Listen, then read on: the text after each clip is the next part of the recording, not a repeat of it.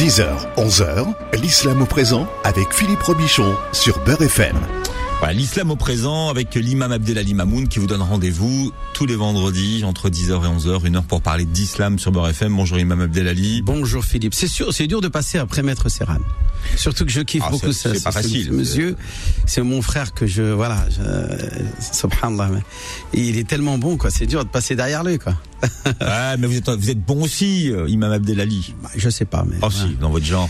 Lui, lui, finalement, c'est deux domaines différents. Parler de la loi et de la foi, c'est Ah, pas moi, moi, je sais pas, je sais pas si c'est pas deux domaines qui sont très compatibles en fait. Ils sont, ils se rejoignent sur pas mal de points. C'est pas mal de vrai. points quand même. Bah oui, hein. bien sûr. Il y, a- y vraiment euh, une- Lui est plus dans le contexte, alors que moi je suis dans le texte, mais en rapport avec le contexte. Forcément. Bien. Alors, l'imam Abdelali répond à toutes vos questions, vous le savez, dans cette émission, toutes vos questions justement en rapport à l'islam au 01 53 48 3000. On évoquera aussi un personnage tout à l'heure en troisième partie de d'émission. Mais on va évoquer un certain nombre de questions que que se posent euh, nos éditeurs et notamment une question sur l'achat de ce qu'on appelle les maisons en, en viager. Alors, vous voyez là, on rejoint presque le droit, hein, le Oui, juridique. mais c'est en rapport Euh, avec le droit français. En islam, acheter une maison en viager, c'est licite ou pas, Imam Abdelali? La réponse est catégorique, c'est non. Pourquoi? Pourquoi? Parce qu'en a pas islam, de crédit en fait. non, c'est pas une question de crédit là. C'est une question euh, de la transaction en tant que telle. La, les règles religieuses qui imposent euh, un- une transaction, c'est de connaître euh, le prix de la marchandise. Déjà, la, la, Ouais. le- la marchandise en elle-même, faut la connaître. Bon là, c'est facile puisque c'est une maison. En général, on connaît euh, comment elle est la maison, la taille. On a les éléments concernant les informations concernant la maison et qu'il n'y a pas de souci. Mais là, on n'a pas le prix et on n'a pas la date d'acquisition, Pu- puisque ce sont ces trois conditions-là. Quand on parle de transaction commerciale, pour que ça devienne licite, il faut qu'on remplisse ces trois. Il ne faut pas qu'il y ait de rarar, c'est-à-dire de, d'informations, non, d'informations tout simplement inconnues qui sont inconnues euh, de quiconque, puisque le viager dit que c'est à la mort de la personne propriétaire de la maison que euh, la maison est transférée à l'acheteur, c'est-à-dire euh, celui qui a signé le viager. Donc, comme on ne connaît pas la date de la mort, euh, sauf si le gars il a comploté pour mettre du poison et des, des, des trucs pour. Mais en plus même ça, Philippe, on Non, mais- rigole, mais, non, mais c'est ça peut être incitateur, ça peut que- être incitateur au meurtre aussi. Mais non, mais c'est affreux le voyager parce que le viager parce que on, on- on se dit quand même quand on a si on achète une maison viager, on espère que la personne va mourir le plus rapidement possible Bah, finalement. récemment, il y a eu un cas justement de, de viager qui a été annulé Hmm. par le tribunal parce que celui qui avait co- contracté le viager, c'était un médecin, c'était le médecin du, Ah oui. euh, de, du- de la personne âgée qui a et qui savait qu'il allait mourir bientôt et qui avait les informations à l'avance et euh, rien que pour ça, vous voyez que ça montre bien que ce genre de contrat euh, cause problème en tout cas. Alors j'ai une question sur la zaquette Imam Abdelali. Euh, on a une auditrice hein, qui nous explique qu'elle euh, elle a une zaquette qu'elle verse d'habitude au bled. Et, et là, avec la crise sanitaire, elle, euh, elle ne peut pas s'en acquitter. Alors, elle pose la question de savoir si elle peut garder l'argent jusqu'au jour où elle sera en mesure de pouvoir aller au bled et de pouvoir donner euh, cet argent à des proches nécessiteux. Alors je rappelle que l'argent de la zakat, c'est-à-dire le 2,5% ou 1 sur 40, c'est pareil, 1 sur 40 ou 2,5%, c'est la même chose. C'est-à-dire que euh, la somme, le capital que vous avez thésaurisé, c'est-à-dire que vous avez mis de côté. Et je dis pas épargner parce que l'épargne en général engendre des intérêts, alors que la thésaurisation, c'est le fait de mettre de côté ce de Ouais. transformer en trésor. Le mot thésauriser, ça vient du mot trésor. Donc euh, kanz bil arabia kanaza shay'an. Euh, Dieu dans le Coran dit alladhina alladhina yaknizuna adh-dhahaba wal fiddata ceux qui thésaurisent leur or et leur argent sans euh, s'acquitter sans s'acquitter de la zakat euh, annonce-leur un, châtiment douloureux. Donc euh, si cette déjà elle a l'in- l'intention de s'acquitter de la zakat, c'est déjà bien. Alhamdulillah, ça, passe. Donc de euh, il lui est possible dans la mesure où est-ce que c'est ça semble compliqué de, transférer de l'argent en Algérie directement aux nécessiteux. Euh, sans avoir la crainte que l'argent soit détourné sur le chemin par euh, euh, par par l'intermédiaire par exemple eh bien euh, effectivement euh, euh, les ahkam là il y a nécessité qui fait loi. Euh, donc là à ce moment-là euh, elle peut garder l'argent en informant les gens autour d'elle que cette cette enveloppe là qui est là ne m'appartient pas elle appartient aux pauvres elle appartient aux pauvres. Donc, euh, moi, je dirais à cette personne-là, si elle insiste pour envoyer cet argent au bled, parce qu'il y a, elle a des proches, des gens qui sont de sa famille proche, euh, donc elle veut cumuler à la fois la récompense de la zakat et cumuler la récompense de Selat rahim c'est-à-dire le fait de consolider les liens familiaux, euh, et qui est aussi un acte euh, apprécié de, par Dieu et qui, et qui fait l'objet d'une immense récompense auprès d'Allah Azzawajal. Donc en donnant cet argent à des proches pauvres, bien sûr, il faut que ce soit pauvre, il hein, faut pas que ça soit des gens qui sont euh, qui soient déjà en bonne condition matérielle. eh bien, eh bien, c'est tout à fait honorable.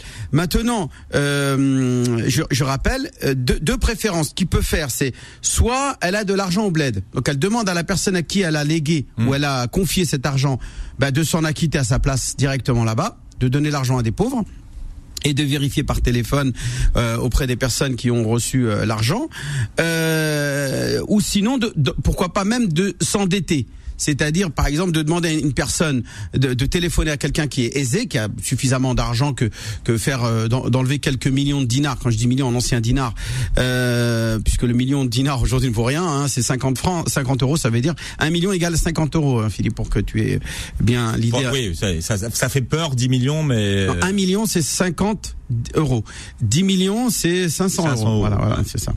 Donc, euh, si elle peut euh, verser cet argent à sa place, le temps qu'elle vienne en Algérie pour la rembourser, euh, ça aussi c'est une solution. Si elle n'a pas aucune de toutes ces solutions et insiste, persiste pour que cet argent-là soit versé à telle personne en Algérie qui est dans le besoin, eh bien oui, elle est, elle est, il est possible de garder l'argent euh, et d'attendre le moment où est-ce que les frontières se, se réouvrent pour aller elles-mêmes hmm. euh, verser cet argent-là. Mais je dis c'est pas ce qui est préférable à faire.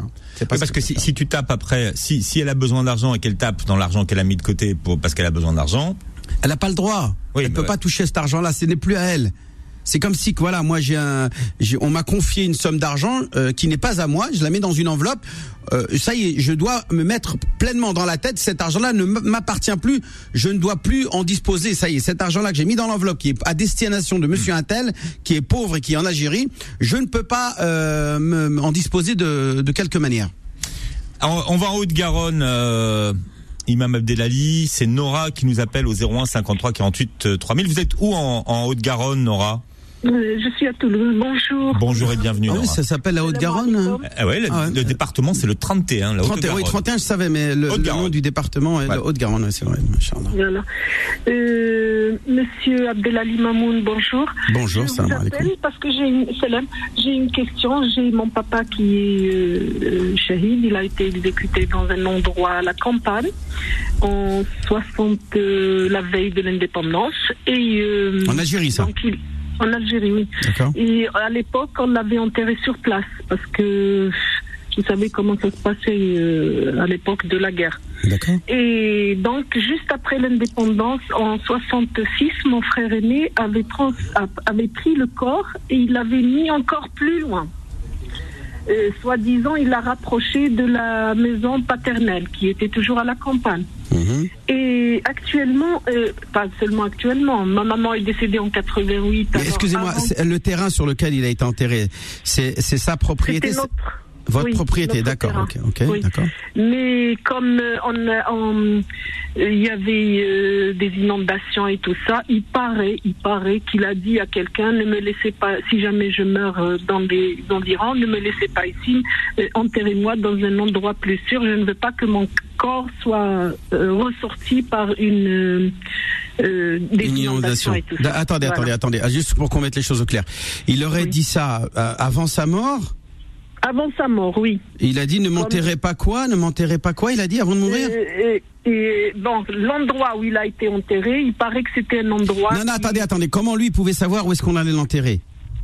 Euh, il savait pas, il, il, leur a dit c'était un endroit où, euh, de la campagne où tout le monde enterrait les, les, les morts là-bas. Ah, donc c'est un cimetière, vous parlez d'un cimetière euh, Oui, un, un, petit cimetière si vous voulez. D'accord. Mhm. Et donc en 62, mon frère, nous on était toutes petites encore. Donc il a déplacé le corps du cimetière vers un endroit qui lui semblait moins dangereux, moins, moins, moins susceptible de, de faire l'objet d'inondations, c'est ça Voilà, oui, un autre cimetière. D'accord. Et, et c'est quoi la question alors?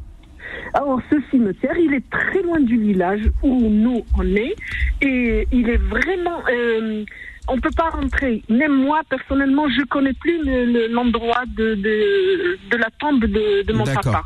donc, moi, j'ai pensé, j'ai pensé, je me suis dit, je demande si, si on peut euh, reprendre le corps et l'enterrer dans un. Mais puisque vous ne savez pas où est-ce qu'il est ce corps, comment voulez-vous le déplacer?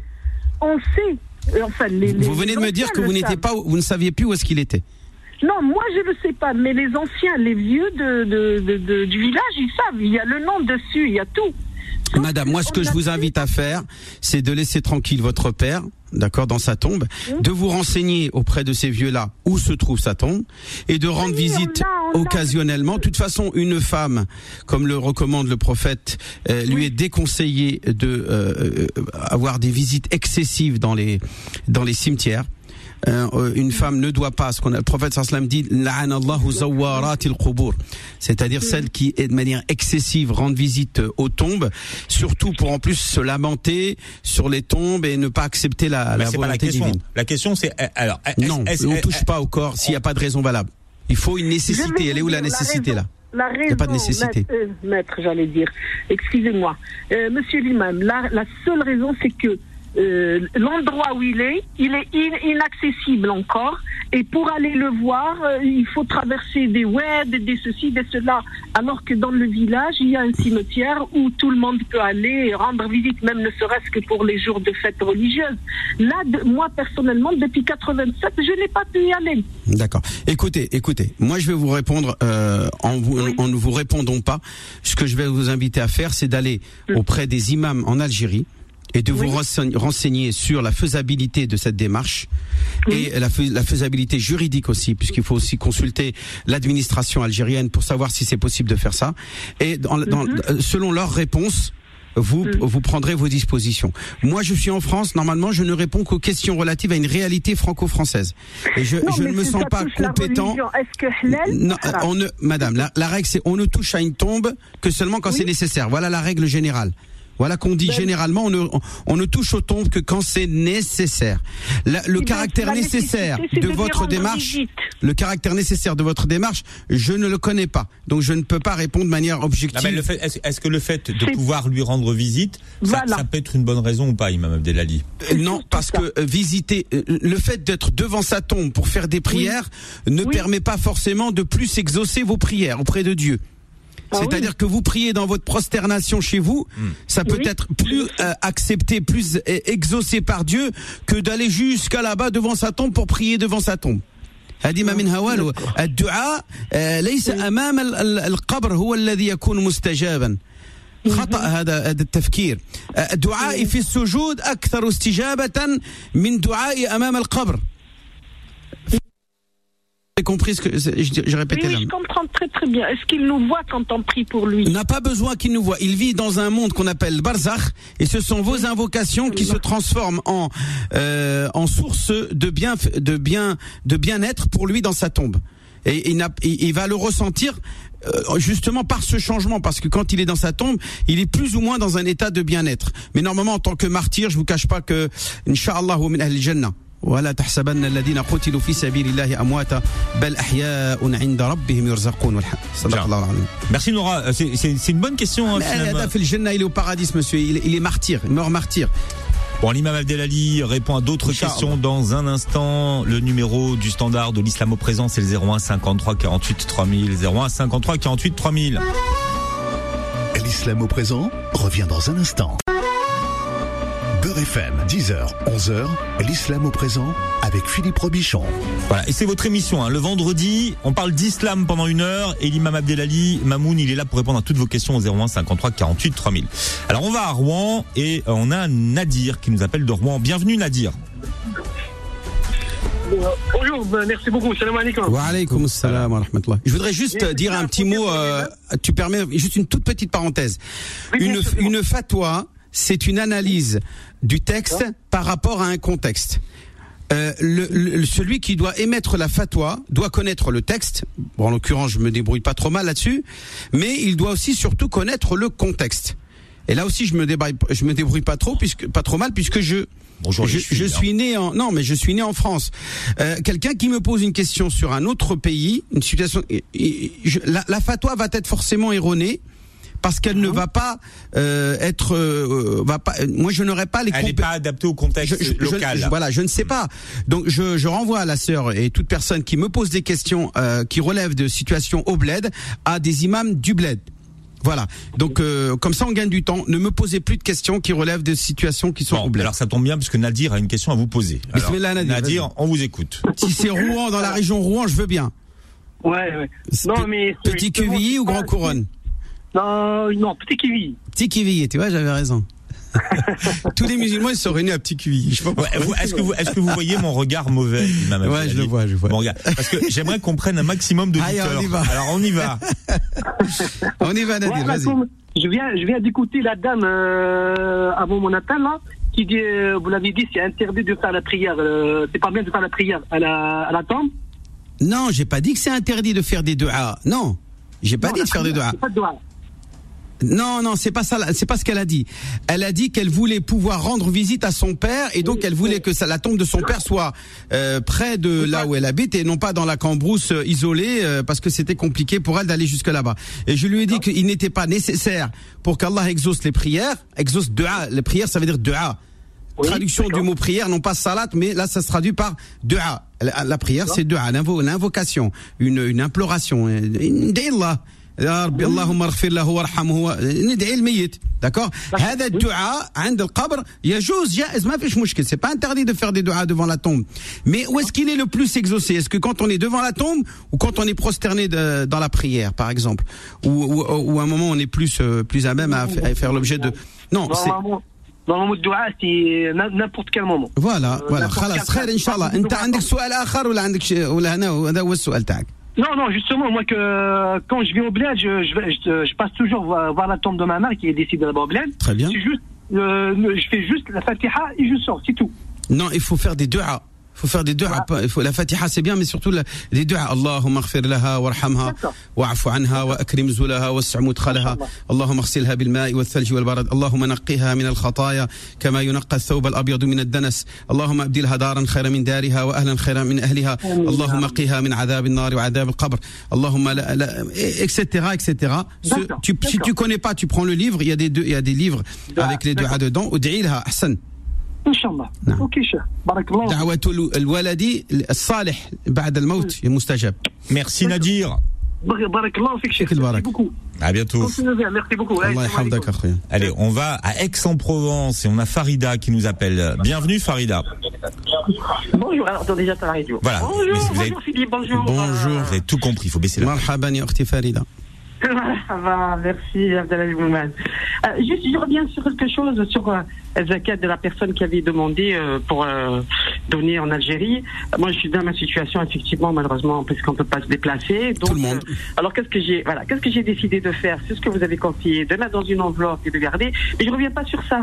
Ça, c'est votre domaine, comme vous avez dit. Comme euh, vous, c'est la foi, euh, c'est mm. la loi. Et nous, en tant que citoyens, on essaye d'avancer comme on peut aussi. Moi, c'est juste pour le taux de change, euh, euh, l'imam Abdelali. Euh, vous avez dit, c'est un pour 50 euros, c'est un million. J'ai dit à peu près, à peu près. Oui, mais non, non, mais je, je dis moi juste ma position. Moi, je passe par le, le change, on va dire, officiel de la banque, même si malheureusement on ne peut pas changer par la banque. Hmm. Je prends ce taux-là. Je ne fais pas un change euh, parallèle comme il existe. En ce moment, il y a 1 pour 15, par exemple. Voyez Madame, et si on faisait autrement, vous allez avec ces euros-là, les euros que vous avez dans l'enveloppe, et vous les donnez tel quel à ce pauvre-là. Alors vous voulez changer Pourquoi vous voulez faire Fodoli Antia Vous voulez faire parce Aujourd'hui, la personne, elle lui donne là-bas, parce que j'ai trouvé quelqu'un qui donne là-bas, parce que. mais rien Eh bah, eh bah, madame, vous demandez le taux de change euh, qui, est, qui est utilisé de manière commune, de manière euh, populaire.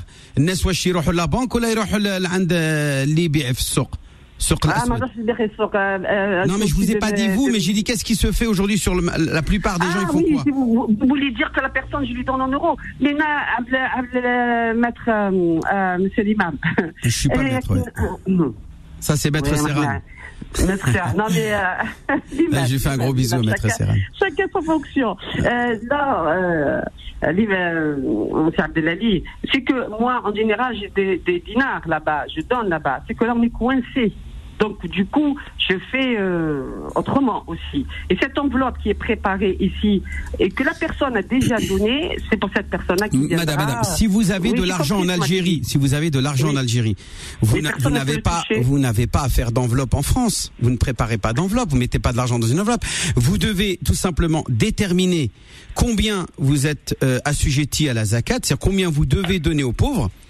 D'accord Par exemple, si vous devez donner un exemple 200 euh, euros, allez, je dis un chiffre au hasard. Oui. Hein, si vous devez donner 200 euros, donc vous vous appelez la personne en Algérie que que vous connaissez et qui a votre argent, qui détient votre argent, et vous lui dites de donner 200 euros à un pauvre.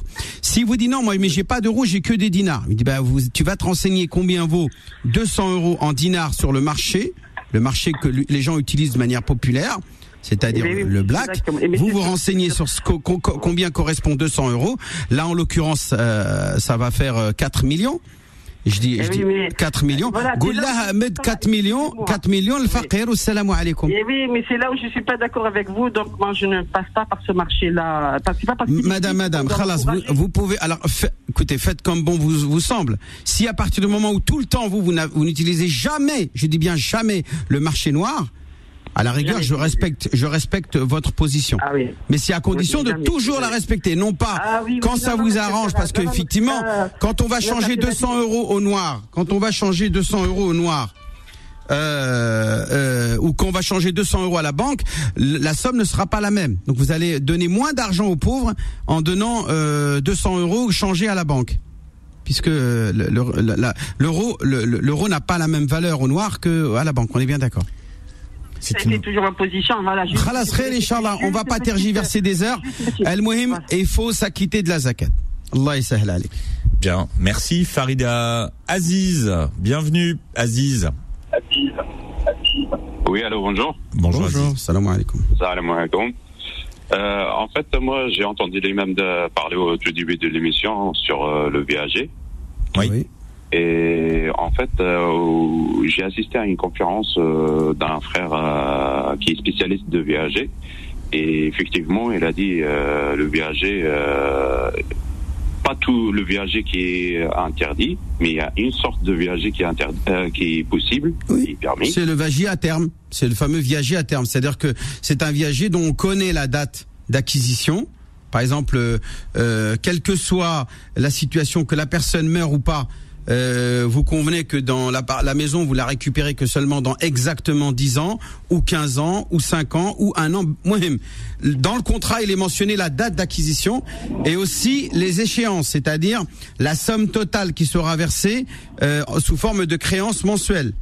C'est-à-dire vous allez définir, par exemple, de donner, euh, je sais pas, moi je dis au hasard 100 000 euros, par exemple, et que vous allez verser tous les mois tant, et quel que soit que la personne elle meurt avant ou qu'elle meurt après, vous, vous n'aurez pas à payer plus. donc la somme, euh, le prix du bien est défini, la date d'acquisition est définie et le bien en lui-même est défini. À partir du moment où ces trois conditions-là sont remplies, le contrat est halal. Sinon, non. Est-ce que je suis euh, clair euh, ouais, vous êtes clair. C'est un viager à terme, là, ce que vous me dites. Mais moi, moi, ce que le frère il a dit, c'est autre chose. C'est que en fait, on doit acquérir la maison directement oui, à ce moment-là, c'est la date. L'acquisition, elle est immédiate. Elle est, elle est immédiate, d'accord. voilà. D'ailleurs, il a dit, c'est la seule qui est permise. Hein. Au niveau de l'islam. C'est-à-dire même celle que non, non, non, non, c'est pas la seule. Non, monsieur, je suis désolé, c'est pas la seule. Si, si dans le contrat il est mentionné que je n'acquérirai le bien que seulement dans un an, j'ai le droit de le faire ça puisque la date ah. d'acquisition étant connue, vous vous parlez d'acquisition immédiate, c'est ça? Ouais, voilà. Oui, mais sauf que lui, lui, il est possible aussi qu'il va dire, il va dire, ouais, mais moi, ton argent, je l'ai pas tout euh, euh, tout de suite. Euh, tu vas me payer petit à petit. de, toute façon, le VAG, c'est pas, c'est pas avoir le, le, prix tout de suite, c'est, c'est depuis par mensualité jusqu'à ce que le prix soit atteint, la somme soit terminée. D'accord. Ouais, voilà. Donc tu es en train de me dire que la date, la date est connue, la date d'acquisition c'est tout de suite, elle est connue, le prix du bien il est connu et le bien lui-même il est connu. On est bien d'accord. Ouais. Ouais, eh votre, votre, contrat il est halal, il y a pas de problème bien sûr.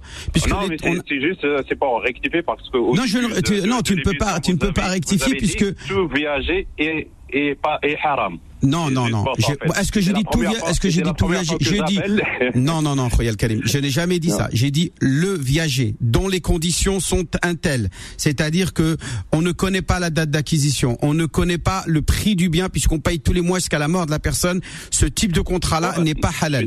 Voilà. Bien sûr. Si et j'ai répété, j'ai précisé que si l'on connaissait la date d'acquisition, que si on connaît le prix du bien et le même le bien bien sûr, le contrat devenait halal. Oh, tu vois ce que je veux dire Je sais ah, qu'il bah, existe des contrats viagers à terme, dont euh, finalement c'est des faux viagers, quoi. C'est parce que le mot viager par par nature, c'est lié à la mort de, du vendeur. C'est normalement, mais bon, après maintenant ils ont arrangé les choses, ils ont un peu euh, euh, voilà modifié les choses, mais c'est ça, quoi. Un viager normalement c'est on récupère le bien qu'à la mort du vendeur. Bon. Merci Aziz pour votre question. Brahim est avec nous. Brahim, bienvenue. Oui. Bonjour Brahim. Salam alaikum. Wa alaikum salam. Ibrahim, c'est une voix familière, ça, je connais. Marhaban. Très bien, machallah. Allahumma barak. Ibrahim. Ibrahim de Conflans Sainte-Honorine. Euh, fondateur, cofondateur, on va dire, allez, pour pas pour pas trop lui faire des des euh, les, les chevilles gonflées. Euh, al Ibrahim, c'est vrai que c'est un moteur euh, du projet de la grande mosquée de Conflans Sainte-Honorine à Conflans-Sainte-Honorine, ils n'ont pas de mosquée encore euh, respectable. Alors, est-ce que tu peux nous parler euh, où est-ce que vous en êtes dans le projet? Eh ben, Alhamdulillah, on a repris les travaux. On est dans la finition du gros œuvre. Des grosses œuvres, d'accord. Voilà, le, gros œuvre, c'est la partie dure, la partie béton, qui est le sous-sol. On est dans sa phase finale. D'accord. Vous avez, c'est combien de mètres carrés au total, les grosses œuvres? Alors, il y a une emprise au sol de 700 mètres carrés. Et il y a des étages?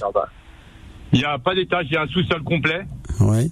Voilà, ce qui double la surface de, de 1000, ça fait on passe à 1400, un peu, un peu plus de 1400 mètres carrés. Masha'Allah, Allahumma barak.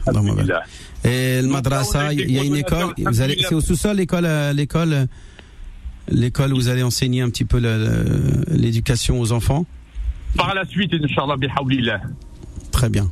Allahumma barak, Allahumma barak. Allahumma barak, Et au niveau, au niveau du prix, combien coûte le total, le prix total de votre projet? Alors le prix total de notre projet, on est à peu près aux alentours d'un million d'euros. Ah bah c'est pas cher, un million d'euros c'est pas très cher. Non, c'est pas cher. Non, non, c'est vraiment pas cher. Fait marcher, en fait, on fait marcher un réseau. Pour donner un ordre d'exemple, là on a le béton, le ferraillage, les parpaings, la mise à disponibilité du matériel euh, de, comment s'appelle, de grue gratuitement par des frères. Ah non, attention, attention. Vous me parlez de 1 million d'euros en euros, c'est-à-dire euh, en, en, en, argent.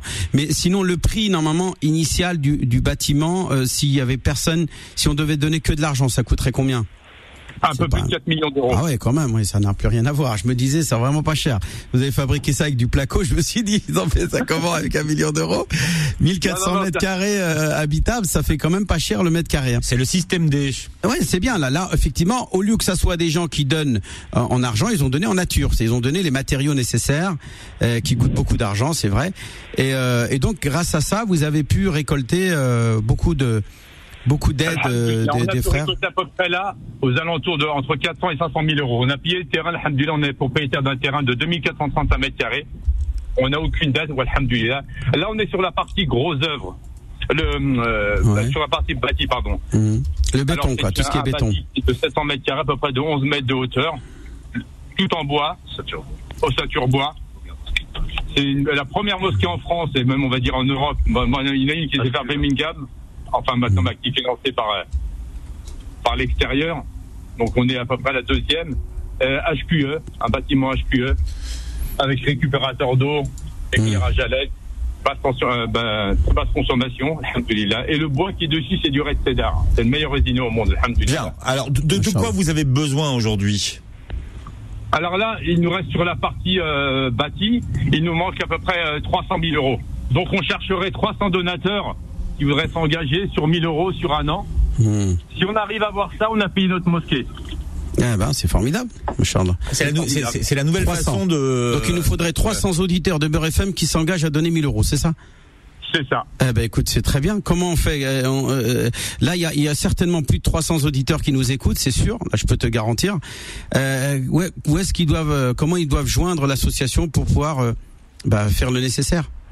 Eh ben, sur mon numéro de téléphone au 06 63 34 18 03, je suis joignable 24 heures. Alors attendez, parce que la base, la base, c'est de le donner lentement le numéro de téléphone. Ouais, bah oui, parce que sinon les gens, ils vont prendre leur stylo, ils vont écrire à la vitesse grand V. Comme on n'a pas dit aux gens qu'ils devaient noter quelque chose, alors le temps qu'ils aillent chercher prendre le leur stylo, le papier, et ils prennent leur stylo pour appeler euh, Ibrahim que je connais bien. Moi, je me porte garant par rapport à ce projet. Je connais ce projet. Ça fait un moment, on avait même fait un certain temps pendant un Ramadan campagne, puisque ce projet date de assez longtemps. Euh, Mais effectivement, l'argent, c'est toujours le, le problème, euh, le financement. Euh, ça nécessite beaucoup de temps pour récolter les fonds. Donc voilà, notez, notez bien le numéro de Ibrahim qui va vous tout de suite vous donner lentement. On y va, Ibrahim. 06. D'accord. 06 63 34 18 03. Machallah. Eh ben, encore, allez, encore une fois, et on est bon. Et, ouais. Allez, 06 63 34 18 03. Et Alors, je rappelle aux éditeurs qu'on peut même leur faire une attestation d'un don. On a le, le, le dossier. On ben, pour faire la réduction euh, fiscale, c'est ça? C'est ça, tout à fait. D'accord. Juste une chose, euh, dites aux gens aussi que si tu tombes sur le, la messagerie, qu'ils laissent leurs coordonnées. Sans, sans, problème, bien sûr, tout à fait. Et vous les rappellerez. Mmh. Mais je rappelle euh, systématiquement, alhamdulillah. Dès que j'ai le message, j'ai lu le message, je rappelle systématiquement. Barakallah on est obligé de te laisser, Ibrahim. Hein. Allah.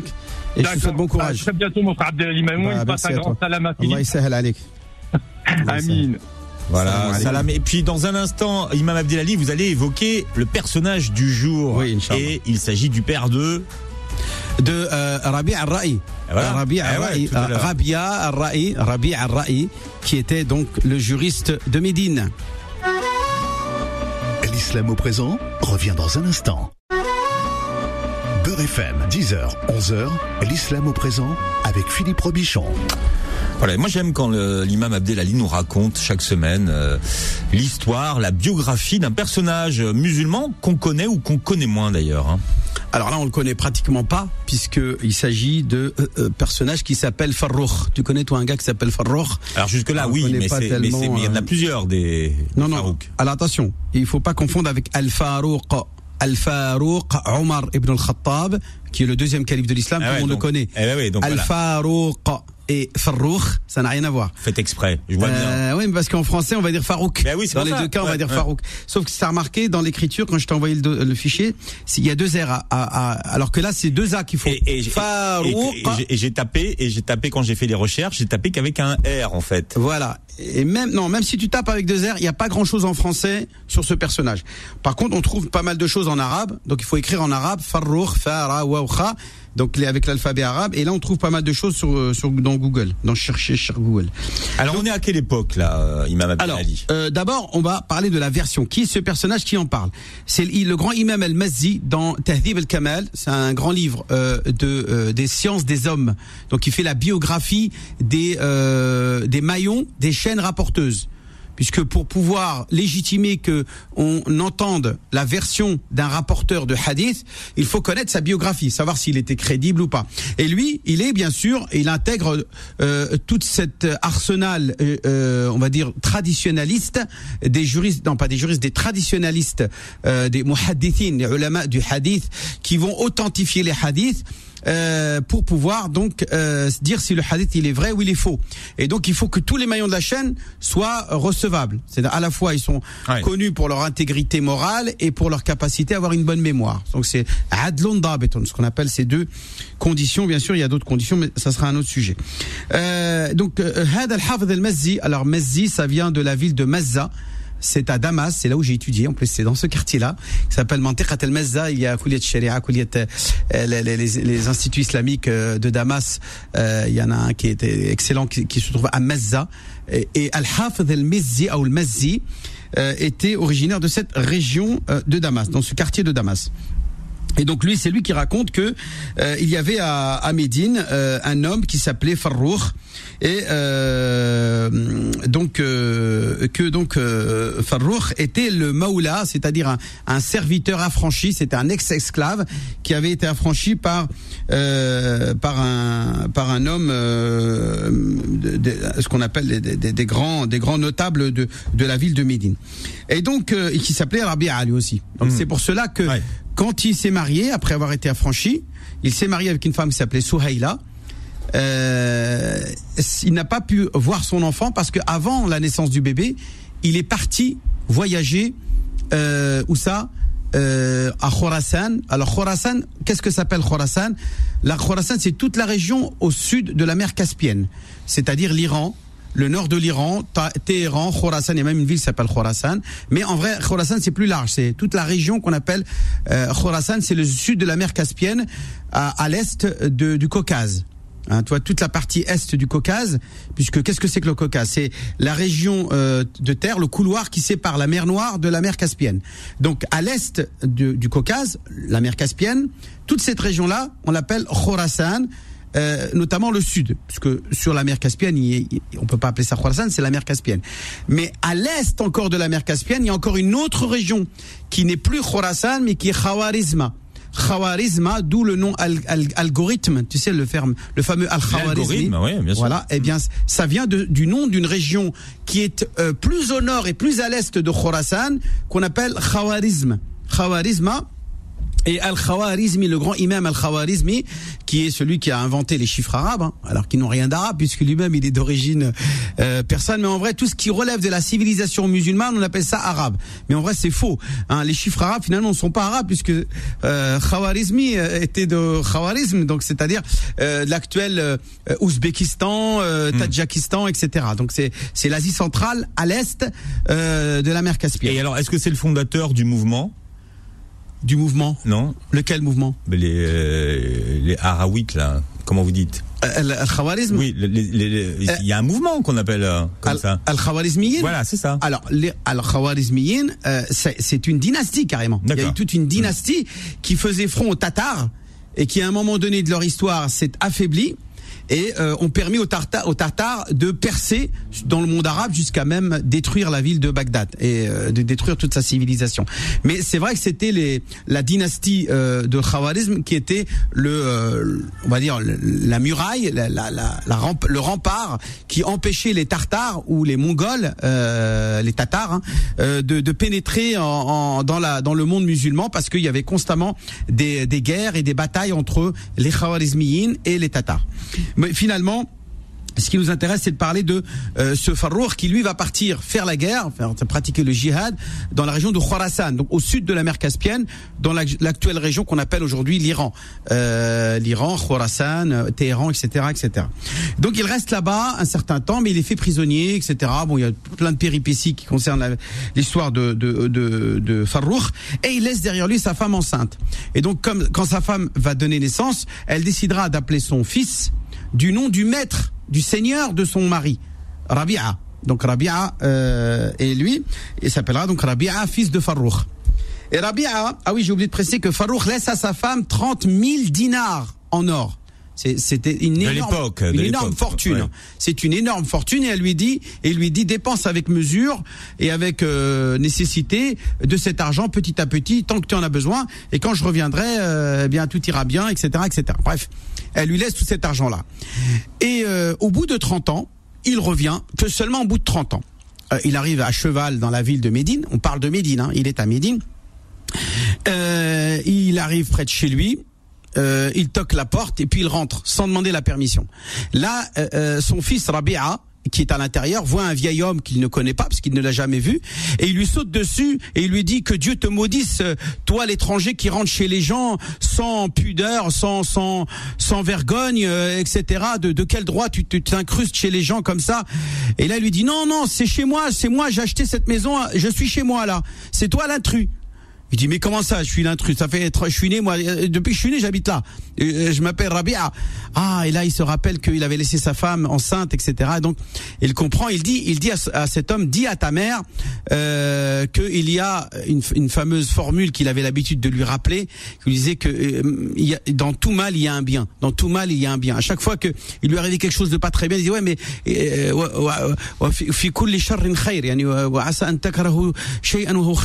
en gros il lui rappeler à chaque fois que quand tu nous arrive quelque chose de mal, et là, lui, Rabia va dire à sa mère, il y a un homme en bas qui s'est incrusté chez nous sans autorisation et qui m'a dit de te dire cette formule.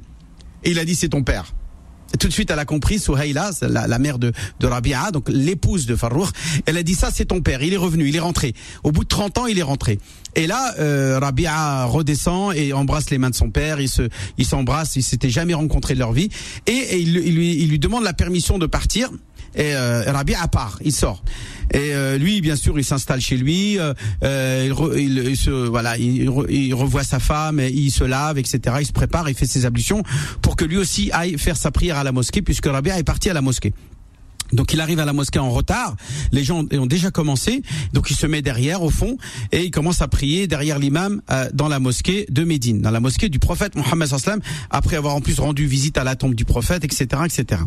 Ensuite, euh, après la prière, euh, tout de suite s'agglutine autour du, de l'imam plein de gens, plein d'imams, plein de barbus aux barbes blanches avec des turbans, etc. Plein de savants, dont l'imam Malik ibn Anas, dont, euh, euh, des, des, des, grands savants tels que Al-Layth ibn Sa'ad, euh, Sufyan al-Thawri, euh, euh, ibn Uyayna, des grands savants du monde musulman connus à l'époque comme les, les fuqaha Saba, les sept fuqaha de Médine euh, qui étaient donc à Médine et qui avaient eu comme disciples Anas ibn Malik ou, ou Abdullah ibn Omar, le grand compagnon de Médine, le fils de Omar Khattab.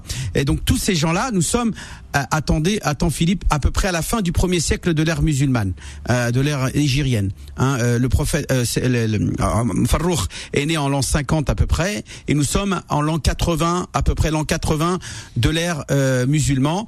c'est, ce sont les Omeyyades qui règnent sur le monde musulman, et là effectivement règne une véritable tranquillité, une sérénité dans le monde musulman, à peu près, je dis bien relative, notamment à Médine, où la science islamique est préservée de manière tranquille.